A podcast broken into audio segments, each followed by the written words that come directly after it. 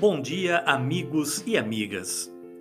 A faculdade da vida é a pedagoga profunda da nossa existência.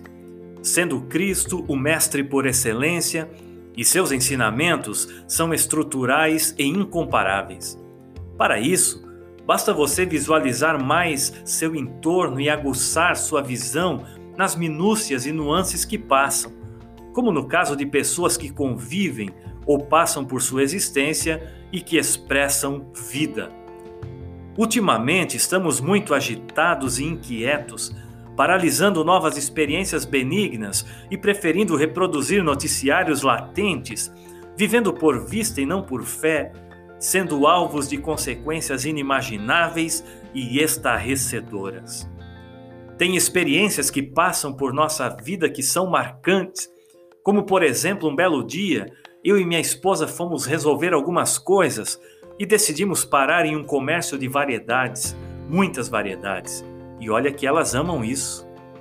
Ao encontrar aquele misto de expectativa em sentir novos ares e vislumbrar novos produtos, tendo a certeza de encontrar algo útil para o nosso lar.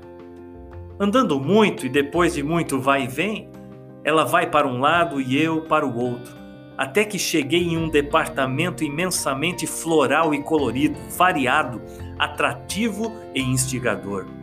Minha esposa estava em outra vibe, preocupada com penduricalhos, mas eu, engodado por cores e variações de flores, que de tantas que tinham e de formas diversas, acabei por admirar e cair na armadilha.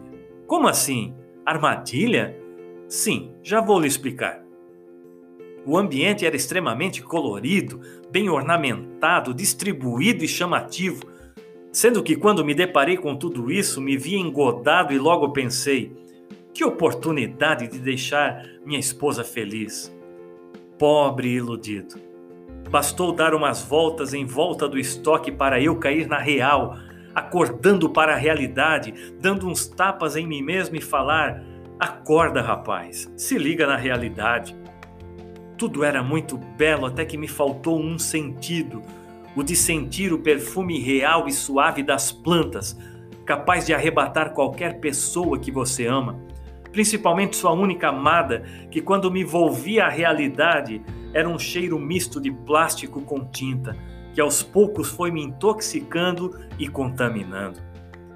Parece elementar, mas nós homens demoramos para atinar a realidade sendo envolvidos pelo que vemos sem detalhes, não atentando para o conjunto da obra, apanhando na vida. O ambiente pode ser chamativo, o produto pode ser bonito, você pode ser bem recebido e atendido. Mas a questão era que a mercadoria não tinha vida, era um pedaço de plástico bem pintado e resultando somente em boa maquiagem. Pensem comigo, amigos pois estamos vivendo dias de muita aparência, cores, barulhos, atrações diversas e que nos deixam estupefatos, porém sem vida. Olhe ao seu redor e perceba como tudo em nossa volta nos leva ao consumismo exacerbado, estimulador e trabalhado para que hipnotize o ser humano, que dificilmente consegue se desvencilhar dessa armadilha contemporânea. Aconselho você a observar com mais carinho o que tem à sua volta, dando mais atenção aos detalhes e extraindo ensinamentos reais e não fantasiosos que levam você ao declínio e às experiências amargas.